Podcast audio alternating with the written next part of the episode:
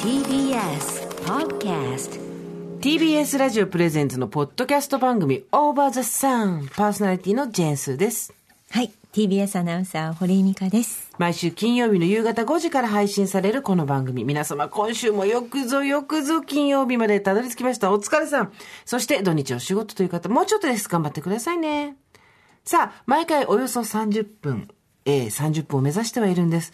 私、ジェンスーと TBS アナウンサー、堀美香さんが語らい、皆様から届いたメールを読み、太陽の向こう側をオーバー目指していく、そんなトークプログラムとなっております。今週もよろしくお願いしお願います。いたします。ちょっと聞いてほしいことがあるんですよ。いや、というかその前にあの、スーさん、何？いいドラマでした。ああ、ありがとうございます。メールもね、いただいてます。ありがとうございます。生きるとか知るとか父親とか、ドラマ始まりました。うん皆さんぜひ見てください。放送されない地域はパラビ、ラマでした TVer なんかでも見られます。これで、これで言っちゃっていいのかな？このあ、今日もじゃないですか、今日。うん、オンエアね。金曜日ね。うん。金曜日配信の後、ここで言っちゃっていいのかな？何？あの、私、久米さんにメールをしてるんです。ほとんど書いてこないメールでしょ。白ヤギさんがお手紙書いても黒ヤギさんが読まずに食べてるとしか思えないっていうあの、返事がなかなか書いてこないメールでしょ？近況？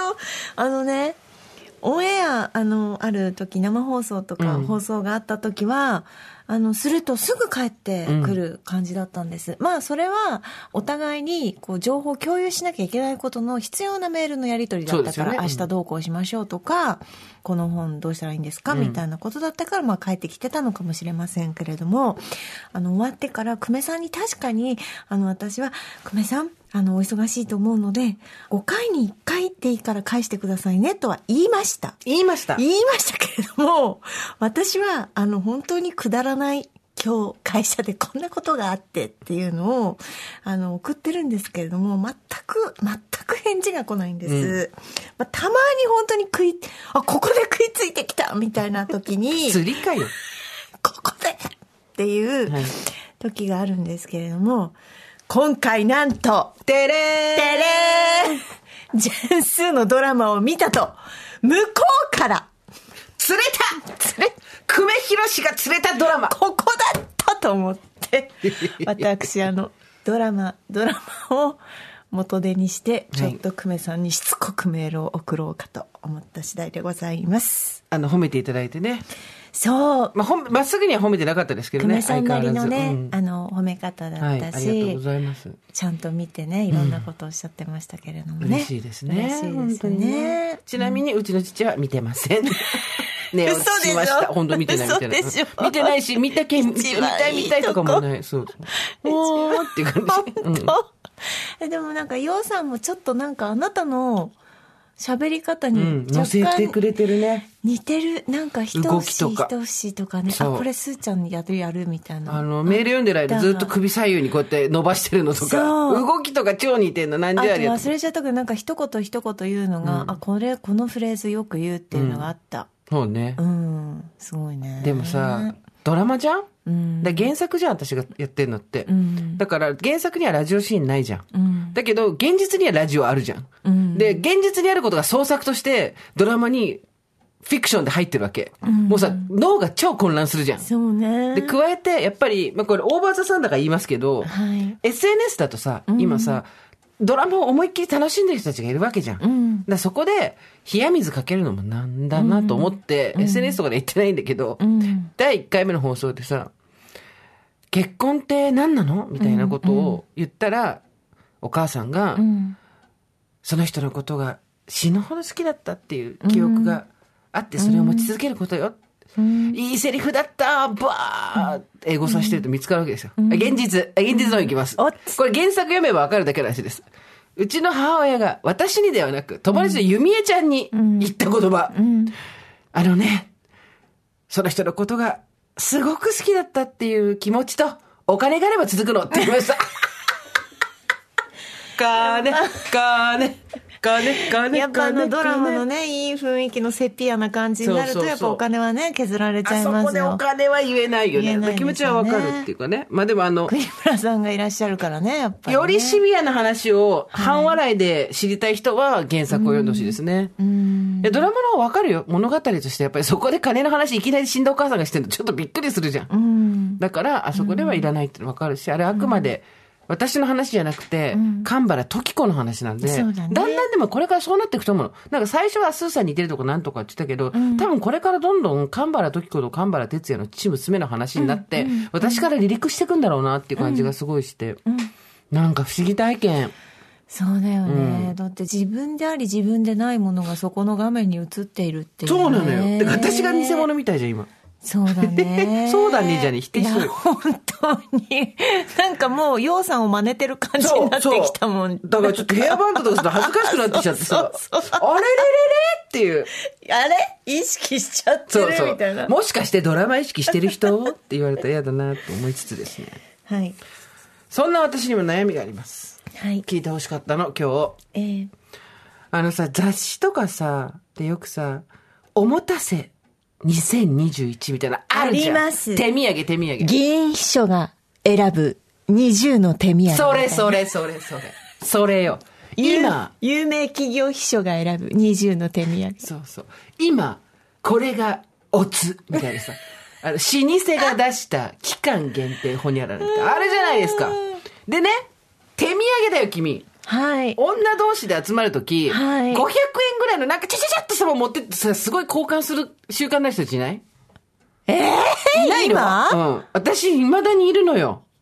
会うときに、私手ぶらで行500円手ぶらで行って一回ゾッとしちゃったんだけど、500円から1000円ぐらいの間の、本当だから、ちょっとしたおせんべいとか、ちょっとした、えーなんだろう小さい羊羹とか、あとなんだろう、この間ちょっとどっか行ってきたんで、これハンカチとか、本当なんか、児童館のプレゼント交換みたいに、みんなが人数分持ってきてこう交換して、私も何一回持ってっていいか分かんなくてさ、あの、インコの、インコのぬいぐるみ持ってったことあるんだよね。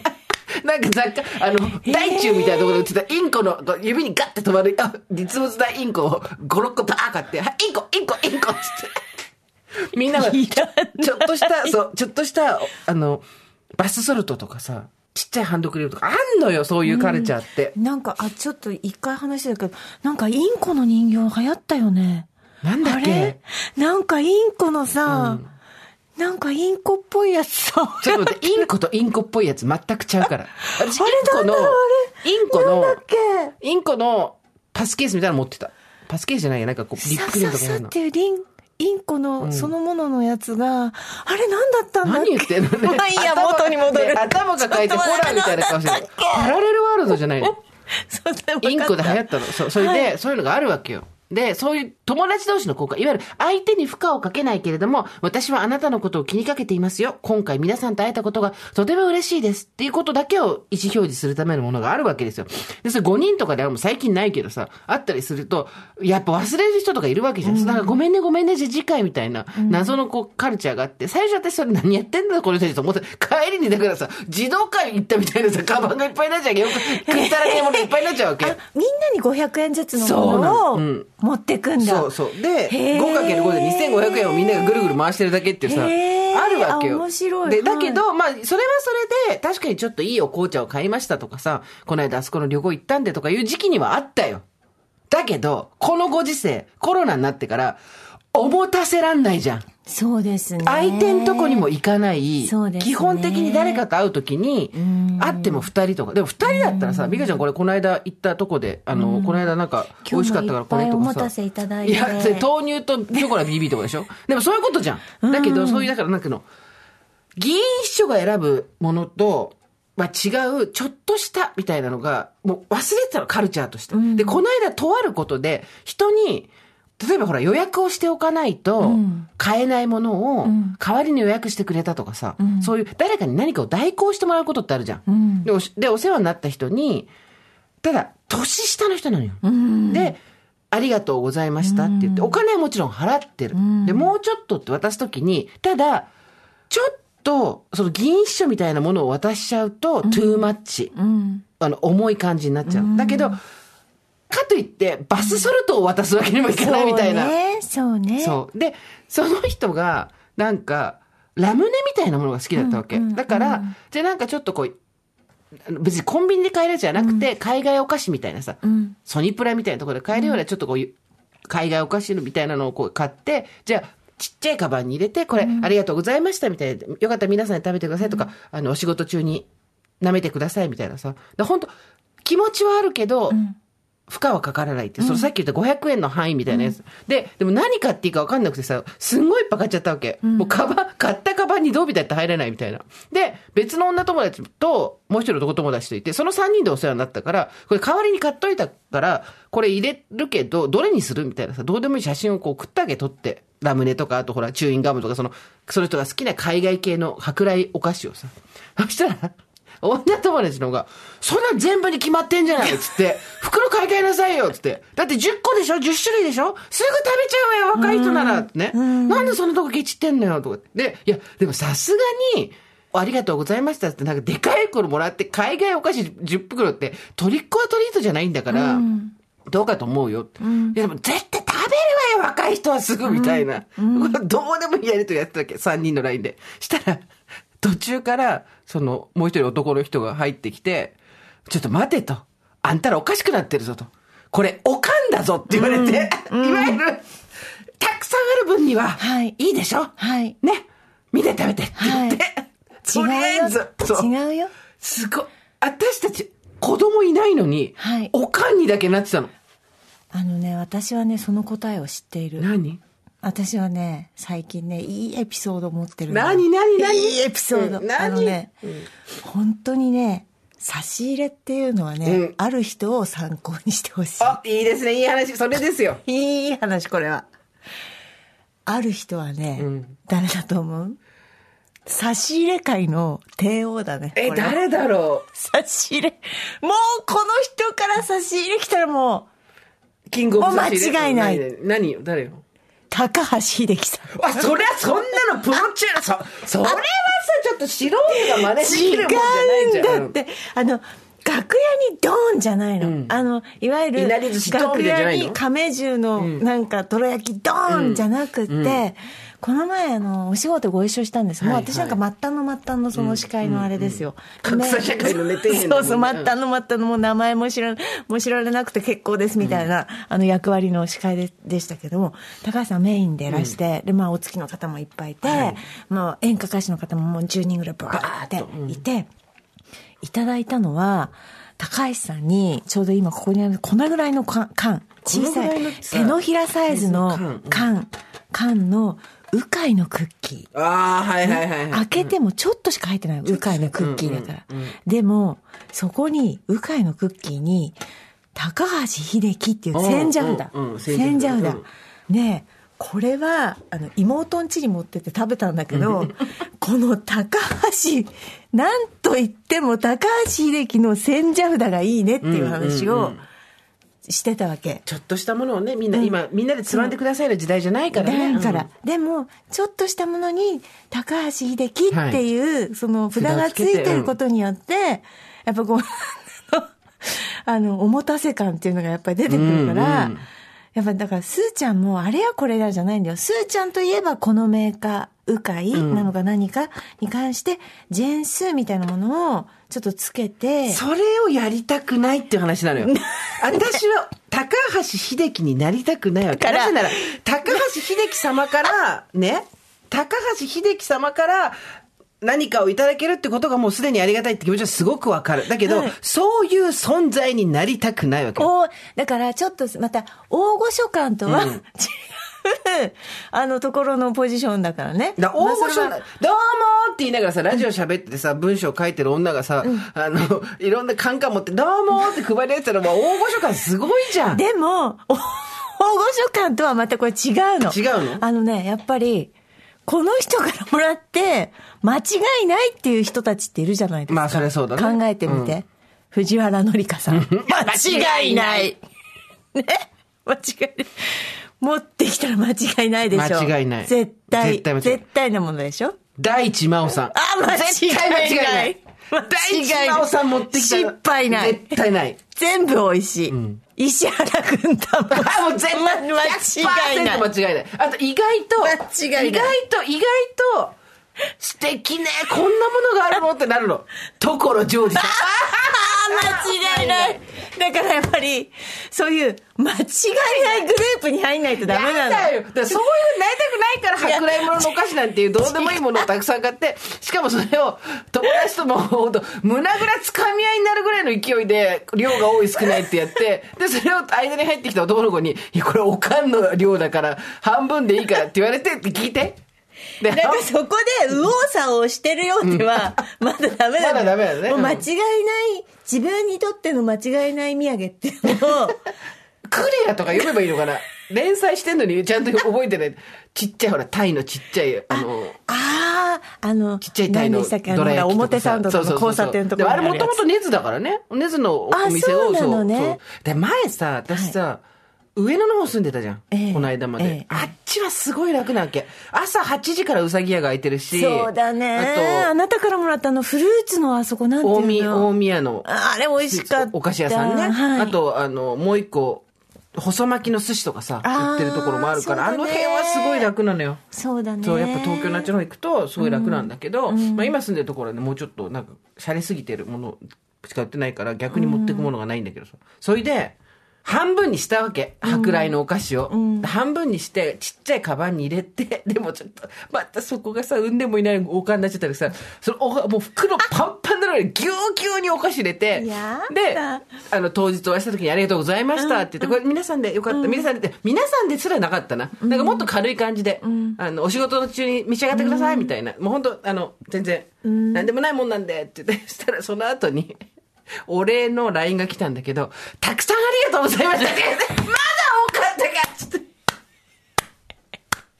まだ多かったわだからそうなんだよ。ちょっとあげる方もやっぱ欲張り、あの、そう。そう、傘増しすぎ。そしたらさ、そのさ、うん私に倍の量入れろって言った女が、そういえばと思って、みんなでご飯とか行くじゃん。そうすると、食べるでしょって言って、ものすごい量量の。いるねいるいるいる量の、あの、いるあの、小籠包とか頼んじゃう。すごい量の小籠包。そんなみんな食べる。で、冷めちゃうわよとか言う。いるいるいるいる。来るよね、我々ね、この時代ね。うん、手手土産ね、難しい、ね。難しいよ。なんか、そうですね100万年多分言われてることだと思うの、手土産難しいって。だけど、逆に、うん。逆でも表でもないんだけどさ、した人に渡す手土産の方が、フォーマットがあるから楽なんだよ。あ、そうだね。トレイヤー持っていけばいいとかさ。そうだね。そこの中間よ。うん。うん。そこ、友達に100円の豆乳とチョコラ BB を渡すのと、議員秘書が持ってくるの間に無限のうんさ、そうだねレイヤーがあるわけ。ママ友の会とかが多分そうなんだと思う。それわからんわ、私。ねうん。そうですよね。どう、何を持ってくの？うーん。でもなんかやっぱり、何持ってったかな？でもああいうのってほら持ってこなくていいよって言っても持って絶対か持ってくるよね。持っていかなきゃいけないもんだもんね、普通ね。すごいよね、その持文脈ね。ってこなくていいんだって思って持っていかないと、え持ってこなかったよってことになるんでしょ？きハイっとあれはね。コンテクストですよね。そうですよね。私、この間すごい家にもらってありがたかったのは、ん。結局一人暮らしだから、生もののお菓子とかいっぱいもらってもさ、うん。難しいじゃん。そうねそうね。そう。で、もらってすごいラッキーだった、よかったのが、栄太郎のうん。缶に入ったん。あんみつとかみつ豆。ああなるほど。リアルの生のやつだと、ちょっとすぐ食べなきゃいけないけど、ん。缶だから全然もういつまででも、あそうだ取っとけるねからさ。私最近嬉しかったのなんか花が嬉しかった。ああ、お花ね、お花もいいよね。やっぱ自分で買わないしね、うんうんなんかいただいてちょっと飾る分はいいかなと思ったりしたし、なんか昔はさ生卵とか持ってったんだよええー、何それ？どこの話？え田舎出た、秋田話。でも野菜とか卵とか持ってったフレッシュだからいいよね。だって私たち卵とか野菜持ってったらスーパーで買ってく人ないからさ、何？ってなるじゃん。その違いわかる。だって、スーパーで卵買ってきましたって、そんなん自分で買えるわってなるじゃん。でもそっちは、隣の農家さんからとかそういうことでしょ？多分まあそうだった自分家の卵とかいうことだでしょ？よね、だから全然違うじゃん。そうだよねそこ大違いですよ。大草原の家の小さな家も卵持ってやっぱり遊びに行ってたもんね。またもってさ、もう前も言ったけどさ、隣っちみたいな話のテンションでするなっていうのは、あの3、40年前のドラマの話を。いや、でもそうだね、難しいね。手土産でさ、ね、私やっぱりそう、虎屋で、虎屋あなたのお父様好きでしょ？虎屋。虎屋だけで要塞できるからね、うちね。虎屋。虎屋の要塞があるから家の中 ストックしてんでしょ？私はその、まあ言ったかもしれないけど、スポンサーさんに行くときは必ず虎屋を持っていくわけさ。うんうん。日持ちもするしさ、ね、トラヤって結構高いんですよ、ね、うん、安かないよねあそこはね、うん、それでなんかあのそれなりの傘を作ろうと思うと割となんか1万弱とかいっちゃう。なりますね、うん、ねいっちゃいますよね、でこうスポンサーさんあの、まあ、朗読会のスポンサーさんも、まあ今はそんなことないですけどかつてね昔、そんなにこう波に乗ってなかったあまり朗読会があのそんなにメジャーじゃなかった頃、まあ苦労していろいろ行ったりするとさなんかあの虎屋の羊羹あげるじゃん？で「あどうぞこれ。じゃあお座りくださいお座りください」っつって企画書こうやってって、うん、で「ああそうですか」なんつって虎屋の羊羹後ろの方に置いて「うん、ああそうです。あじゃあ、まあ、今回はなんそうですね。難しい。かもしれないですね、まあ、一応あの企画書だけいただきますとか言うともう帰りに「あすいません。そのトライ返してい。ただいていいですか？次に次に使いますんで半年いけるんでお願いします。そうあなたがスポンサーを取りに。だからトラヤってあのトラヤってなんか象徴ですよね。象徴ですね。うん、うん、やっぱちゃんとやってますっていうことを。そうそうそうそう、う。ん。本気ですっていうこと絆ですっていう、絆です、うん、ガチですそう硬いですっていうことですよね。ね。手土産難しいよな。難しいっていうかなんか何が難しいって気持ち的に気を利かせようとするからここが古速なのよ。そうですね。私さ編成だかどこだか今結構みんな移動が早いからあれだけど、古川さん、うん、メガネの。有名な。そう、はい、古川さんのはい。ホワイトデーのお返しが大好きなの。ええー、あ、素敵、そのお話教えて。みんな、ホワイト、私、バレンタインにわーってこう、物あげたりあげなかったり、全くランダムなんですけど、はい。なんかチョコを大量に買っといたら、そこから持ってって、みたいなはい。ことをやったりするじゃないですか。えー古川さん、来年から緊張するじゃん。それで、で、それで、まあ、偉い人ほどさ、はい結構ちゃんとしたものを持ってくるわけですよ。はいはいはいはい大丈夫、気使わないでください、みたいなこと言いながらも、どこどこのクッキーとか、どこどこのお菓子ってもらう。古川さん最高。うん。柿山のせんべい。もう最高ね。最高オブ最高。なんていうの？多分、すべてのシーンが柿山のせんべいなんだよ。なんていうの？そ、そんなとこにリソースを使わないわけ。うん多分、なんだかわかんない。何買っていいかわかんないけど、でも彼が選んでることがわかるじゃん。うん。そうですね。誰か他の人に頼んでたら、ホワイトデーに柿山のせんべいは来ないわけじゃん。せんべい詰め合わせは、お中元とかのやつ。だから彼が選んでることがわかるっていうことと、そこで、常に柿山のせんべいで行くんだなっていうので、私もキュンキュン毎年来てたんだけど、今年違ったんで 誰が入れ知恵したの？柿山が食べたいんだよ。柿山がいいんだよ。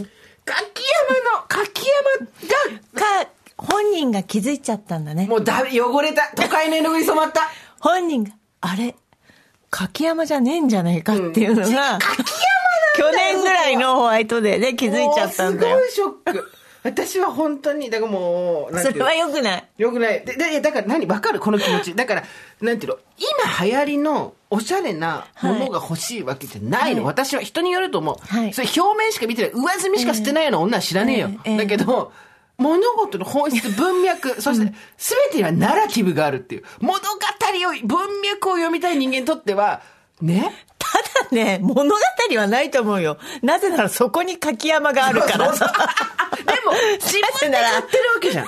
じゃあ、そこですよ。だって山があったから登る。登。でもさ、下にはウエストもあるわけじゃん。あ、なるほどね。いろんな、で、だから、色気出そうと思えば、どこまででも出せるわけ。色気のある店は赤坂いっぱいありますよだけど、そこでスタンプでもやってない、柿山あんなに続かないの。最高本当に。柿山に抱かれたい柿。山のスタンプ持ってるんじゃないかな、古川さん。で、集め終わったからかけたんじゃない店。柿山に抱かれたいよ。あ、古川さんにじゃないよ古川さんにって言ったら完全にセクハラになるからね、これね。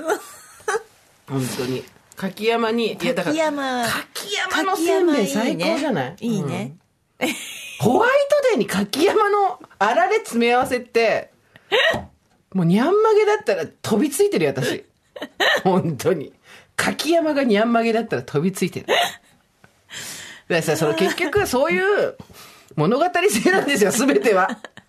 すべては。だから、そうだね。何でもこれあげときゃ OK って話じゃないんだよ。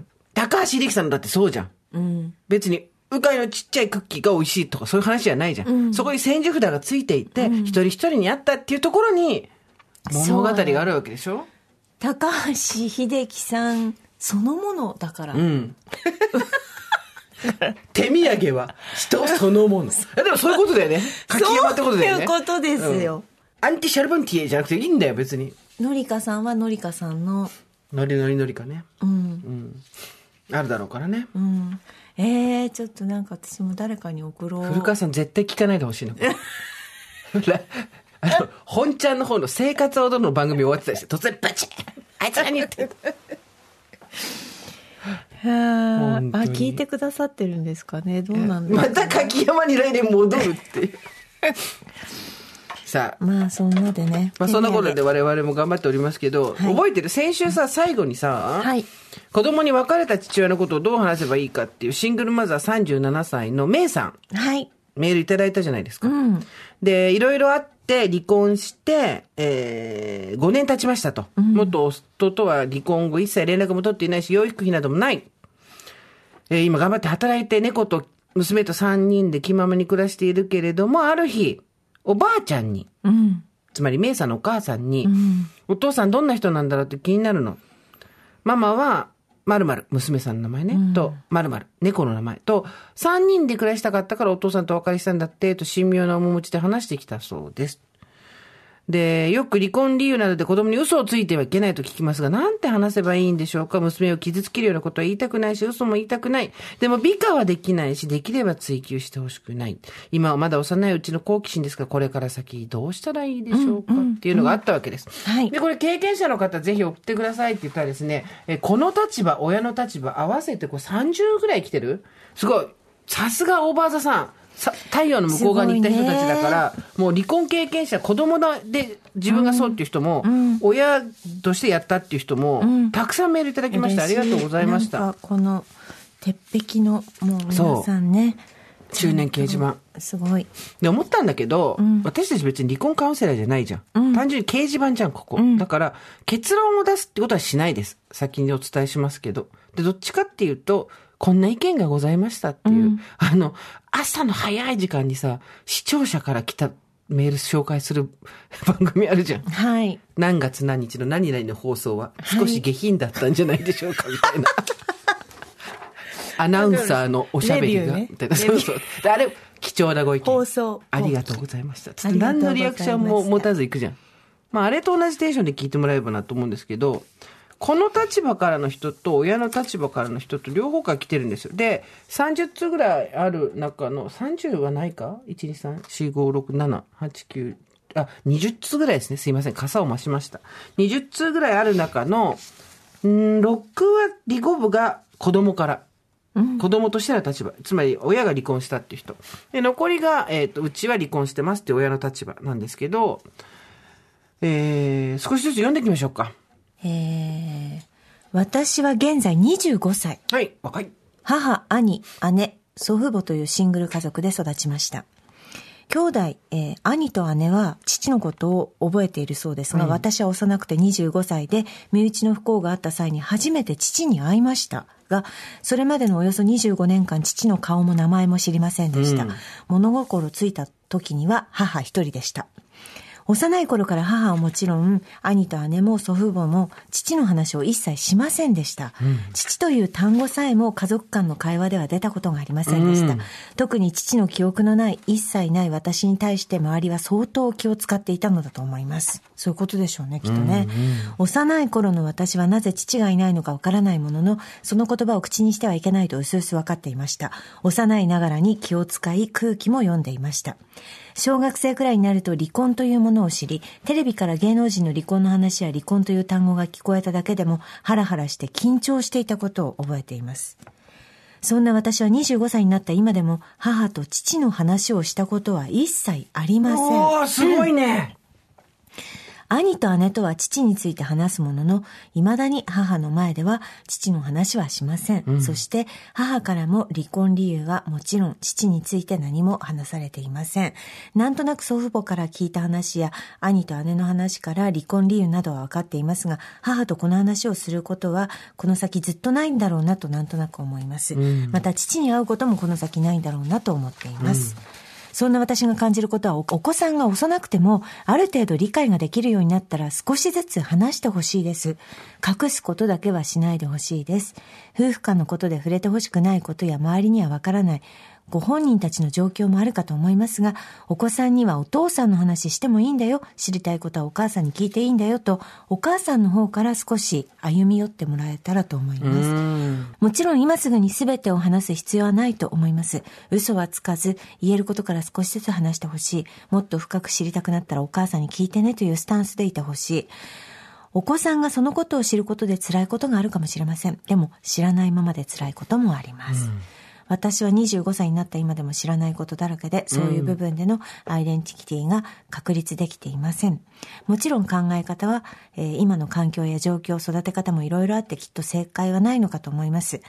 私は母に父について離婚理由、離婚した当時の状況などを聞いておけばよかったと後悔しております。もし母から直接聞いていれば父の話や離婚という単語に緊張したり怯えることなく日々を過ごせたなと思っています。ただだからといって母を嫌ったり憎んだりはしていません。むしろ大好きです。私に誰も父について離婚について話さなかったのもこれは愛情だと感じています。そして、両親の離婚に関しても、夫婦といえどそれぞれ事情があるなとも思っています。大人になったから理解して納得できる部分もあるのかもしれませんが、それは時間が解決してくれるものだと思います。こんな一シングルマザーの子供の意見ですが、少しでもシングルの皆さんに、またシングルで育った私のような方の耳に届けばいいなと思っております。はい、ありがとうございます。今回いつもやっぱメールがすごく長くてですね。はいはい。皆さんやっぱり思うところあってというところなんですけど、実は同じようなものももう一つ来ていて、ラジオネーム春井さん。スーさん、堀井さん、こんにちは。こんにちは。いつもはサイレントリスナーですが、メイさんのお便りを聞き、思わずメールさせていただきました。両親が離婚した子供の一人として、当時して欲しかったことを考えてみました。両親は私が小学生の時に離婚しました。当時父親は夜中にしか帰ってこず、両親の険悪な雰囲気を感じていたので、父親が出ていた時はやっぱりなという感じでした。はじめは父親の不在が単純に寂しかったのですが、それより辛かったのは誰にも父の話をできないことでした。子供なりに母に父の話をするのはタブーだと察し、父の話は愚か、パパやお父さんといった単語すら話すのを控えていました。ずっと一緒にいた人をいなかったように生活をするのはとても苦しかったです。子供は大人が思うより敏感に空気を読み気を使うんですよね。元夫の方について話すことに複雑な思いがあるかとは思いますが、そこは割り切って、お父さんについて聞きたくなったらいつでも聞いてね、何でも話すよと伝えておくのがいいと思います。話すときは感情的にならず嘘をつかず淡々と。父親や離婚について話すことがタブーではない環境があったら、当時の私は少しだけ楽になれる気がします。また、私は父親に捨てられた、愛されていなかったという思いが大人になるまで尾を引きました。思春期、反抗期も相まって、肉親にすら愛されない私には価値がないと思ってしまいました。大人になれば、両親には両親の事情があり、そんなことはないと理解できるのですが。なのでできれば、お母さんたちはお別れしたけど、あなたは望まれて生まれてきたし、愛されてるよとお子さんに伝えてあげてください。お父さんに出会ってあなたが生まれてきてくれてよかった、と。最後になりましたが、メイさんのお子さんと猫ちゃんとの幸せな生活が末永く続きますように。大人、ありがとうございます。本当に親チームもですね、いろいろあるんですよね。はい。えっ、と、親の立場からね、はい。グランタフィーカさんです。ありがとうございます。私は子供が1歳半の時に夫と離婚しました。離婚理由は仕事が長続きしない夫で生活が成り立たなかったことと私への暴力でした。本題ですが、子供が4歳の時、パパはどうしていないのと悲しげに言われたのです。うんいつかは来るだろう質問に答えを用意しておかねばと思っていたものの、いざその日が来てみると何の準備もなく、私は言葉を詰まらせてしまいました。とりあえず出た言葉は、パパとママっていうのは仲良しじゃなきゃいけないのに、怒ってばかりになってね、一緒にいることができなくなったから、だからママは〇〇ちゃんと二人でやっていこうって思ったんだよ、という内容だったと思います。これを聞いた4歳児が、なるほどね、とは言わんわな、と内心突っ込みながらも、どうにかその場を切り抜けたような気持ちと、父親の悪口は言わないようにしようと最後に付け加えたのは、パパはね、〇〇ちゃんのことが大好きだよ。でも〇〇ちゃんのことはママに任せてくれたんだよ。遠くから〇〇ちゃん元気にしてくれるかなっていつも考えてくれてるんだよ。これからも女二人楽しく頑張ろう。と付け加えたのが良かったのか悪かったのか、うんとにかく明るく優しく伝えようとしたことを覚えております。後日子供がおばあちゃん、私の母にこの内容を話したらしく、パパは遠くにいてね、〇〇が元気かなって思ってるんだって、と涙ぐんで話してきたと伝えられました。胸をえぐられる思いでした。20年前のことですが、今でも思い返すと切なくなります。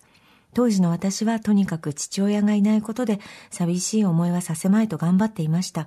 ただ父親に関することを聞かれたのは、それが最初で最後でした。子供が高校生の時、何かの話の延長線だったと思いますが、あの頃パパのことを聞いたりしたらダメなのだなって子供なりに思ってたね、かっこわら、と言われました。私はパパがいないことくらい大したことじゃないぜ、くらいに明るく話したつもりが、子供には、ああ、辛いなって気持ちを感じ取られたようなんです。パパのことを知りたいという気持ちを我慢させていたならごめんねと私が言うと、うん、別にそこまで知りたいとかなかったよ。ママもいたし、と言ってくれました。下手に美化したり、作り話をして準備しておかなくてよかったのかもと思いました。うんうん親というのは子供に支えながら親になれるということを改めて感じた出来事でした。で、結論ですが、納得させることが目的ではなく、できすぎた話も必要とせず、母親として今伝えたいことを言う不完全でもいいと思っています。以上、経験談でした。ということで、親の立場からです。グランタフィーカさんありがとうございます。ありがとうございます。そうだよね。親だってさ、親だけど、不完全じゃん、人としては。で、すべてをうまく言えるわけがないし、で、うまくやったなと思っても子供の方はさ、あ、これお母さん傷ついてんだとか、お父さんにショック受けてんだとかさ、わかるわけじゃない？うん。そうすると、気使ったりとかしてさ、まあなんか、な、生きてるっていう作業をするだけで絶対心はえぐられるというか、生きてるっていうことは心をえぐられる作業だとも思うんですよ。うん。ただその、だから、えぐられたことに対して、まあどうその後対処して、自分自身を対処していくかっていうさ、話の時に、まあ絶対失敗もするし、えぐりられたものを埋めるのも失敗もするし、えぐっちゃったな、あの時って言って後悔もするし、でもまあ、何かが決定打になることはないって信じるしかないよね。うん。私の人生をダメにしたのはあの時点のあのことだっていう、決定だというふうに決めない、後からリカバーできるっていうことを信じておくのは大事かなと思ったりしますけどね。お子さんの方も、やっぱりこう、なかなかうまく対応うん。してもらえなかったっていうことで、辛い思いをしたって人多いんでしょうね。そうですね。うん、ね。えっ、と、ちょっと27歳の男性ですけれども、いつも暑いさんです。ありがとうございます。ありがとうございます。自分の母はまだ物心ついていない時に離婚し、まあ、これこの立場ですよね。この立場でね。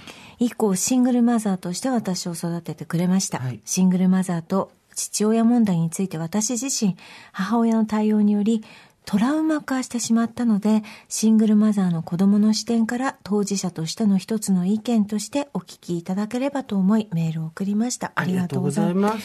これ書くのも辛いと思い。ますよ。本当ありがとう。ね。ありがとう。なんかそのなぞって文にしてしまうっていうのは結構な労力ですよ、うん自分もちょうど5歳の頃母に、僕にお父さんっているの？と聞いたことがあります。その時は母ははぐらかして、うん、どうなんだろうね？という返答。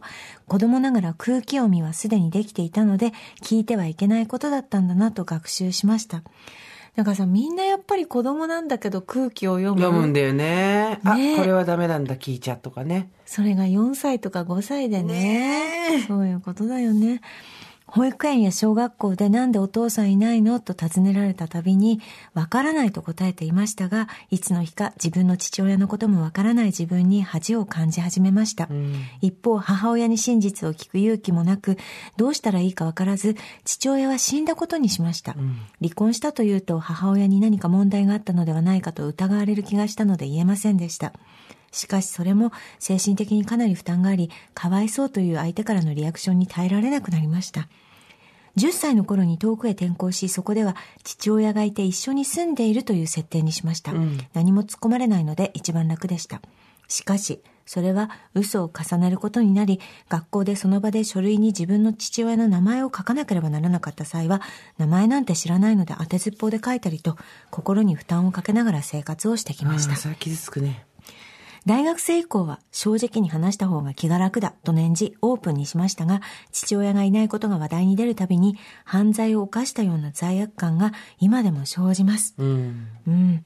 周囲の人は全くそのつもりはなく、へえ、いないんだと軽い気持ちなのは分かっているんですが、今まで嘘をつき続けてきた人たちに対する罪悪感が瞬時に現れます。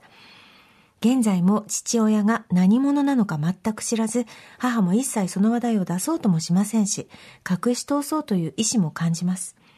母に聞く勇気も未だ持てず、これからも知ることなく生きていくことになりそうです。ちなみになぜ離婚したことを知っているかというと、死んでいたらお墓参りに行っているはずですし、親戚含めみんな触れてはいけないみたいな態度をとったり、あとは見知らぬ名字で自分の名が書かれた名札を見たことがあることからの推測です。いやーさ、いつも暑いさ、何が切ないってさ、孤軍奮闘してんだよね。そうだね。お母さんに多分自分が困ってる顔とかを見せたくなかったんだろうと思うけど、うん。お母さんに感情をわーってこう、オープンにしてできなかったんだろうね。だから全部自分で子供の頃から対処してさ、そりゃきつかったろうね。うん。自分じゃなくてさ、親になんでうちはこうなんだよとか言ってればさ、何かしら親からこうリアクションが返ってきたりしてさ、うん。コミュニケーションが取れたかもしれないけど、お親は話す気ないし、聞いてこないしっていうところで、ずーっと自分でいろいろ創意工夫しながら乗り越えてきたんだね。うん。大変だったね、本当に。でもこうやって大変だったねって言われると罪悪感なんでしょ？ないよ、そんなもん関係ない。みんな一日に100個ぐらい嘘ついて生きてんだから、今までのあ、もう全然嘘だらけですよ。嘘だらけだよ。私今38キロ。あーそれ明るい嘘じゃん。私なんかもう本当どぐらい嘘がいっぱいあるもん。どぐらい嘘っていうか言えないことでしょ？言えない嘘がねうんうん言えない嘘とかそんな人たちばっかりだから、そんなの大丈夫ですよ。全然大丈夫。全然大丈夫ですよみんな隠してることいっぱいあるから。本当みんな知られたくないいこそうといっ。ぱいあるから。だから全然大丈夫。それでも、なんか、何？うんと、なんかこれがちょっとしたしこりになってるのであれば、うん母も一切その話題を出そうともしないし、なんか母を気遣ってあげてるのもとってもわかるんだけど、なんか一回だけ、一回だけちょっと聞かせてって、うん、私もそう思一回だけチャレンジしてもいいと思う。それでなんかはお母様が嫌な顔をしたり、いや、その話はしないって言うんだったら、じゃあもうそれでいいよ、だし、もしかしてなんかそこで教えてくれて、こう、うちとなんかいろんなことを心がほどけることがあるのかもしれないし、なんか一回だけ聞いてみてもいいんじゃないかな。う。と思う、私も。うん小さい石でも投げれば、水面がどんどんこう広がってって、うん。輪が広がってって、ちょっと何年後とかにポロッと行ってきたりするかもしれないし。でなんかお母さん、んもこう、まあ本当のこと話してくれないかもしれないし、うんこう多分いつも厚井さんが傷つかないような話をしてくれるのかもしれないけど、なんかそれが真実だと思って、うんね、そうそう。うん、真実なんてないじゃん。ないないない事実も真実もその人が見る距離と角度によって全然違うわけですね。うんね。うん。えーラジオネーム匿名希望48歳女性。親の方、方ですね。親。こんにちは、48歳のおばさん。娘はもうすぐ20歳になります。私は娘が3歳になる直前に離婚しました。離婚後、私の娘も同様に、祖母には父親のことを話しても、母親の私の前では気を使って話をすることはありませんでした。それを知ったとき、私も娘にどう話すべきか悩みました。これ、メイさんと同じね、状況だね。ある時、過去娘が4歳から5歳の頃、保育園へ娘を迎えに行った際、クラスメートの2人の子から、英子ちゃんってお父さんいないんだよね。ねえ、英子ちゃんのお父さんって死んじゃったんでしょ？と、大きな声で私に向かって言ってきました。なんて失礼な子。と、腹が立ちましたし、一瞬答えに困りました。しかし、そのそばで何とも言えない不安そうな顔つきの娘を見て、これは嘘をついてはいけないと思ったのと、その子たちに言い返してやりたいという思いで、英子のお父さんはいるよ死んでないよと答えました。えー死んでないの？なんだ、いるのか？死んじゃったのかと思った。と、これまた失礼なことを言われました。そして、これがちょうど良い機会と思い、その帰り道に娘にお父さんの話をしました。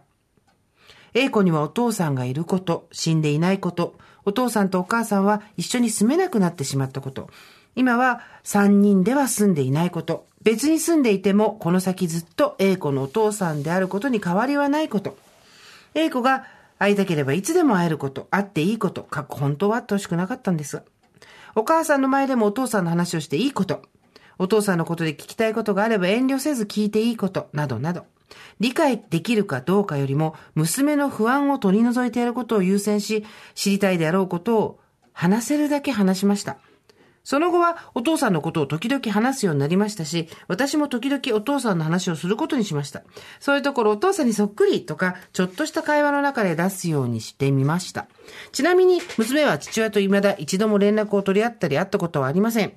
ある程度大きくなった今も、会いたければ会っていいんだよと言ったことは何度かありますが、え、いい、別に会いたくないという返事でした。遠慮か本心かはわかりません。私の意見としては、嘘はつかず、話せることは話してあげていいのではないかと思います。例えば、お父さんが浮気したなど話さなくていいこと、かっこ子供が知らなくていいこともあると思います。話せる範囲で子供が知りたそうなことを話してあげれば、安心させてあげられるかもしれません。一度安心できれば子供もそれを納得して、お母さんの悩みを解消されるのではないかと思います。それでは皆さんご注意ください。ということで。一方で、別の方でちょっと、あの、長いメールなんで、このご紹介は全部しないんですけど、はあ、あなたのそういうところ、お父さんにそっくりっていう、母親が嫌いな元夫の血を引いてる自分に対してそういう呪いのような言葉をかけられて辛かったっていう人もいたのよ。だから単語の問題の話じゃないんだよね。ああ、そういうとこお父さん似てるねって言って、え、どんなお父さんだったのっていうふうになるか、ああ、そういうとこお父さんそっくりって言われて、うわーっていう罪悪感を植え付けられるか？まあ、でもさ、別れて子供の、を引き取ってる方はさ、きっついよね。だって、本当だったら自分が誰かにすがってさ、助けてくれって言いたいのに、でーんと構えてることを望まれるわけじゃん。日常生活としては。まあ、なかなかハードだよね。誰もが簡単にできることではないなとも思う。まあでも子供を不安にさせないってことを考えると、それが良しとされてるのかもしれないけど、それが完璧にできないからちょっと悩む、悩むっていうかその、後ろめたい思いをすることもないよね。うん。でもなんかあれだねこうお母さんまあお父さんだったりシングルで一生懸命育ててくれてるっていうのをもう分かるがゆえに、うん。やっぱり大事にしたいっていうそうな相手をんだよね。ねうん。思いやりが人一番強くなっちゃうからあこれ聞いちゃいけないとかそうね。ここ空気温度こうとか、本来の自分の思ってるこうしたい聞きたいとかなんかそういうのとはまたね違う我慢の要素が働いちゃうんだろうね。何かしらの影響をそれが自分の人生の今後に与えるとは思うけど、うん誰にでもそういうところって必ず何かしらあるから、うん。それが自分の負債だと思わないでほしいよね。いやもう絶対そんなの負債でもなんでもないですよ。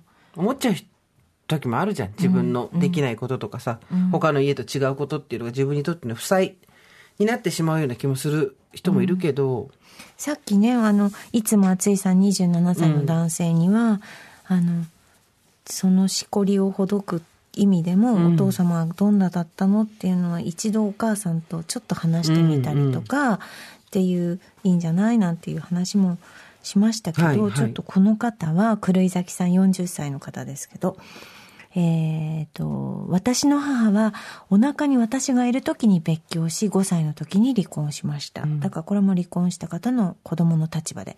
父親と会ったのは小さい頃に一度か二度。小さい頃は子供の純粋な興味として父親がどんな人なのかなと気になったりしました。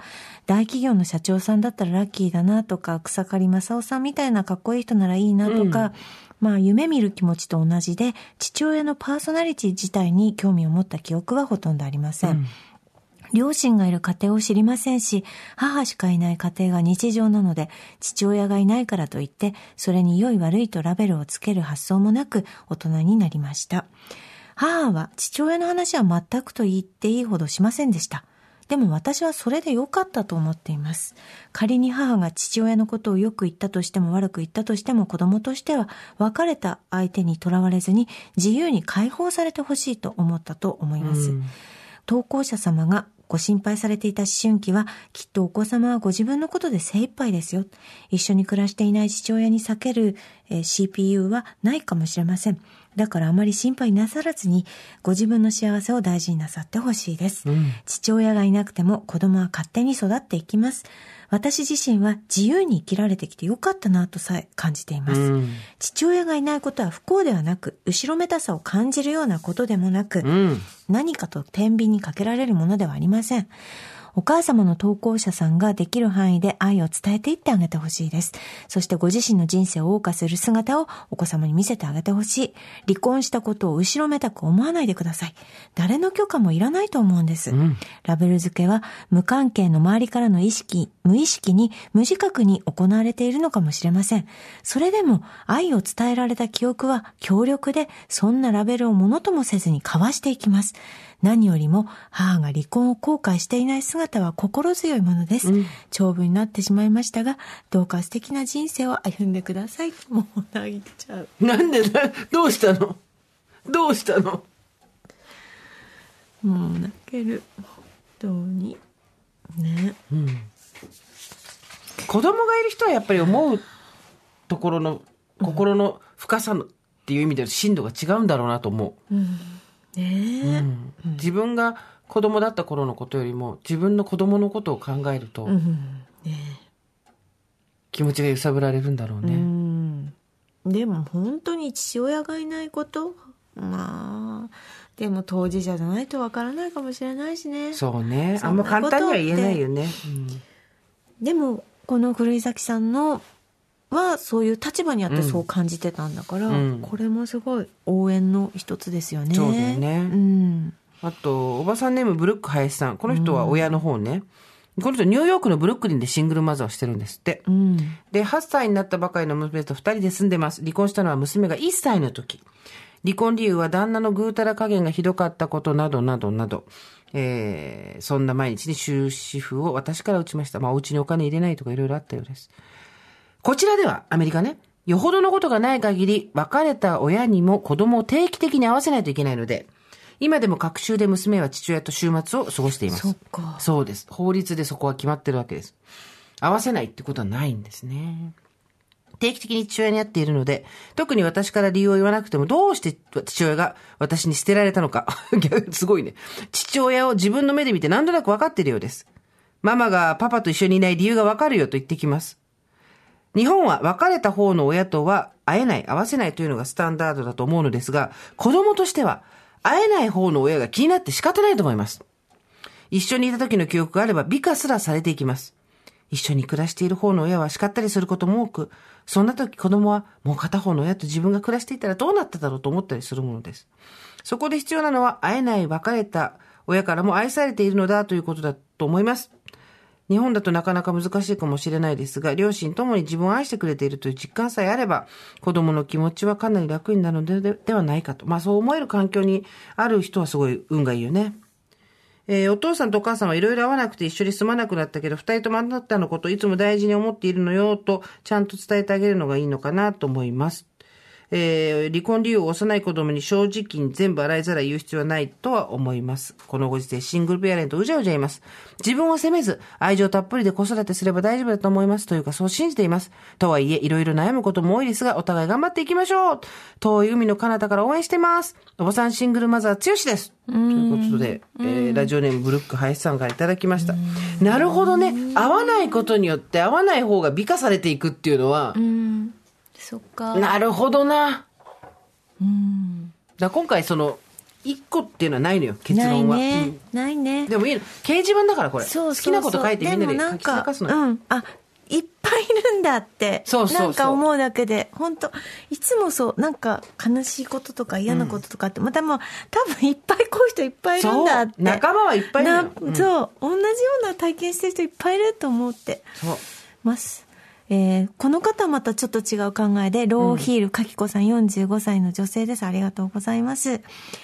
えっ、と、私は9歳の時、両親は離婚しました。だから子供の立場、36年前のことです。母は養育費などは受け取らず、働いて私たちを育てました。数年後、母は再婚しました。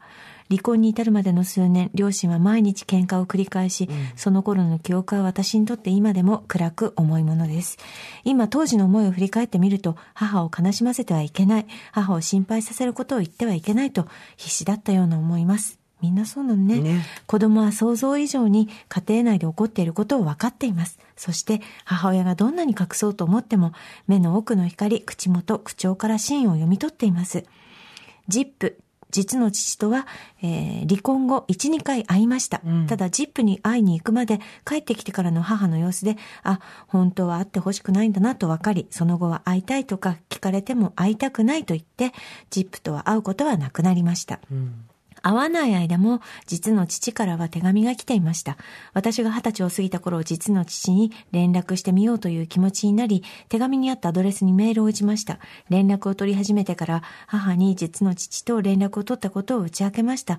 その時は何気ない様子で、そうね、悪い人じゃないから、などと言っていた母でしたが、私がずっと連絡を取っていることを気にしていたようで、数年後、まだ連絡取ってるの？と聞かれ、母を心配させたくないなと思い、また連絡を取らなくなってしまいました。うん。それが今年の2月のことです。実の父親の記憶が全くない妹が、実の父と実は連絡を取っていると言い出したんです。うん。妹は私が実の父の話をするのを嫌がっていたので、どういう心境の変化かわかりません。お互いおばさんになって子供を育てる中で感じることがあったのかもしれません。メールをすると実の父からはすぐに返信があり、祖父母は最後まで私たちに会いたいと言いながら亡くなったこと、実の父も体調を崩していることなどが書いてありました。私はそこから数日間後悔のあまり泣き続けました。恥ずかしいことに職場でもパソコンを見ながら泣いてしまうほどでした。うん。なぜもっと早く連絡しなかったんだろう？なぜ30年以上も先送りしたんだろう？幼かった私はおそらく実の父に会いたかったのでしょう。ただ私にとっては母が本当に大切で、母を悲しまらせる人に会いたいという私の気持ちを私は簡単に無視できたのだと思います。子供がいて離婚を考えている方に伝えたいことがあります。離婚の原因が虐待や暴力ではないなら、なんとか子供と母、父との関係は残せるよう、時々でも会う機会を与えてほしいです。会わなくなると子供は会いたくないと言います。ただ、おそらくそれは問題を未来へ先送りしているだけになるでしょう。私は母が離婚したことは良かったと思っています。ただ、夫婦は離れられたとしても、親子関係は永遠に残ってしまう。その関係をどうするかを幼い子供に決めさせないために、会う機会を定期的に作ってあげたいです。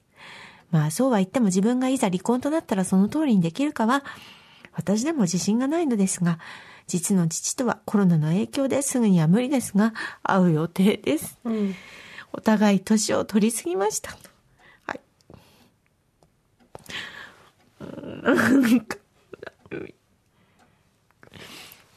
うん。はい、はい。うん、なりますよね。もう、なんか、もうごめんなさい。私が泣いちゃって。いやー、なんかな、どうでしょうね。はい、はい。すいません。いや、いいんですよ。うん通常放送じゃないですから、ごめんなさこのローヒギルかきこさんの気持ちに思わず。いねえなってしまった本当ですとねねえ、誰が悪いわけでもなくてねこういうことってね、本当にねきり悪人が決まってることなんてほとんどないじゃないですか。だから完全懲悪のシンプルな物語が好まれるんですよ。本当だよね。誰も悪くない、例えば暴力振るった人だって暴力振るったら何かあっただろうしね。あの、そこから離れなくちゃいけないし、その人を救う必要はないけれども、その人にも何かしら傷が。何かあったからそう。いうことをしてしまうんだろうしね、でやっぱりああうん離婚せざるを得ない時もあるしなんで離婚しちゃったんだろうって、なんかねまああすいません。何の言葉にもならないけど。私の友達は逆に親が離婚してほしかったって言ってた、ずーっと。ー。明らかに仲が悪いし、家族の中でも、もう冷たい空気が流れてんのに、二、人とも世間体だとか子供のうん。ためにって言って、自分たちを出しにして別れないでいて、すごいそれが嫌だったって言ってたよ。正解は決まってないんだよね、やっぱりね、どうすればいいかっていうところは。そううん。だからそれぞれ思うところあるんだろうけど。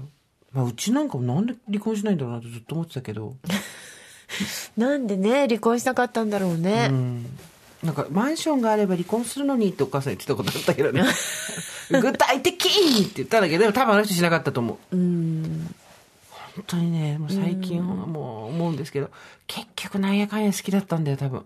まあそうなんだろゾうね、ッとするわ、本当に。そうだね。えーって思うけど、離婚したくてもできなくてなんか屍のように生きてる人。たちもいるじゃない。よ。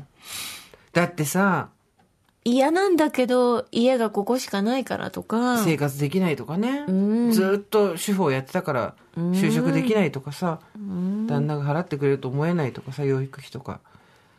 いやーちょっとほんとすいません。なんか、ま、放送としてまとまってないけれどでもなんかこうやってあそうそうそう。こうやってなんかほんとみんなみんな頑張ってんだよみんなの人生すごいよみんなの人生みんなの人生すごいよみんなの人生。なんかこうすごいね。一人一人こういう人生歩んでみんな死んでくんだよこれ。っ ていうかこういう人生がうぞうむぞうに街中にさあってさ。ちょっとビルを見たらそのマンションとかにうほんとブワーってあるわけそう思うよ私。でうわ日々こう選択に次ぐ選択の繰り返しで変化していって、で最終的に土に帰っていくわけ。よそうだよ私もう本当最近もやっぱり橋田壽賀子先生が死んでからね本当に思うからね話私は。してんな私。なんであんたにも何回も言うけども、私やっぱりねやっぱりねこれねよくないんだけどねやっぱ橋田壽賀子先生のねちょっと安楽死っていう本をね、まあ昔読んだな、うん、あそうなんだ、まあ、読んだな。死ぬタイミングって今選べないからね我そうなん々ねです。そうなんです。生かし続けておくことを善としてしまっているからね。だからこういう、まあ、離婚のその別れっていうのもなんか選択肢がなく別れることしかもうね、うん。そこに選択肢はない場合もあるしなんか人と自分からこう別れていくタイミングとか、うん。どのタイミングでとかどういうふうにとか永遠に続くものではないとか、まあ、そういうことを考えますね。そうですね。はい。あの全ては流動的ですよ。そうだね。本当に。ん。本当にそう。うん。だしシナリオはない。うん。だからやっぱり私はその自分の母親にまあ負荷は強かっただろうし、うん。申し訳ないとは思わない。それは彼女の選択だから。私がそれを強いたわけではないから。だけど、私言われたんですよ、母親に昔。うんうちは全然お父さん全然いなかった、いた、まあ夜には帰ってくるけど、いわゆる家族としての参加っていうのは全然しなかったけど、うちは全然お父さんいなくても寂しくなかったよね。ママと私で全然楽しかったよね。お父さんが、お父さんいなくて寂しいと思ったこと一回もなかったなっていう話を、高校か大学くらいの時にヘラヘラしながら母親と父親の前でしたら、母親が、あらあなた何言ってるの？よ。それは私があなたの前で寂しい顔絶対しなかったからよって言われて、それだと思って、いいタイミングでいいこと教えてくれたね。ねありがとうと思って。そうだね。ですねって言ってさ、うん。確かにそれでだったんだねって言って、うんありがとうありがとう、わはははって言ってそれ終わったんだけど。うん。で、なんかさ、は 母親が死んでからさ、母親の昔の日記とか出てきたわけ。で、お父さんが全然帰ってこないみたいな。私生まれる前よ。結婚したのにずっと外にいた、なんとかだけど、もうどんどんどんどん字がミミズみたいになっていくわけ。で、え、どうして大丈夫これ？とかして、でお父さんに、これ何っつって、なんでこんな日記をね、書かせるようなことしてた違うんだよ、これ確かに俺帰ってきて、帰ってくると角瓶一本開いてんだよって言われて、酒かみたいな。なんでグラスを、だから、両、だから、すべてはおもろいんですよ。うん。なんていうの、シリアスに切り取ろうと思えば、すべての物語はシリアスになるし、すべての物語に、間抜けな点を探そうと思えば間抜けなことはたくさんあるし、どの画角でどういう絵を撮るかによって、話って全部違ってきちゃうんだけど、まあ、どっちもあって人生じゃん、みたいなさ。そうだね。さあ、というわけで、今日もですね、えーあっという間に1時間ぐらいもう喋ってるかな？1時間以上喋ってるよごめね。んね。すいませんね。でもね、今回はいいの。どあの、大事なことは長くやるんだよ。その、大事じゃないことは適当にやるから。うん。といったところで今回ここまでにしておきましょう。そして堀さんは手元にまた台本がない。そうだった。それなんて書いてあるの？いくよ。えっ、と、オーバーザさんでは皆様からのメッセージをお待ちしております。送り先は、番組メールアドレス、over.tbs.co.jp、over.tbs.co.jp、アルファベット小文字で over です。はい、最後にお知らせ。えー、ミカちゃんの本、音読教室、現役アナウンサーが教える、楽しくて上手くなる音読テクニック、好評発売中です。はい。そして、毎週金曜日、深夜0時12分。だから今日の配信聞いた方はこの後、東京はね、はい。テレビ東京で放送中。えー関西は月曜日。ああ、そうなんだ0時過ぎ。ね。だけど、どこでも放送してないっていう人は TVer とかパラビで見れます。パラビパラビ。はい。で、あと、えっ、と、テレビもあるけど、原作の本も買ってくれというお願いもしておきます。了解です。生々しい話でございましたが。それではまた金曜日の夕方5時オーバーザさんでお会いしましょう。ここまでのお相手は、TBS アナウンサー、堀井美香と、ジェーンスーでした。オーバー TBS Podcast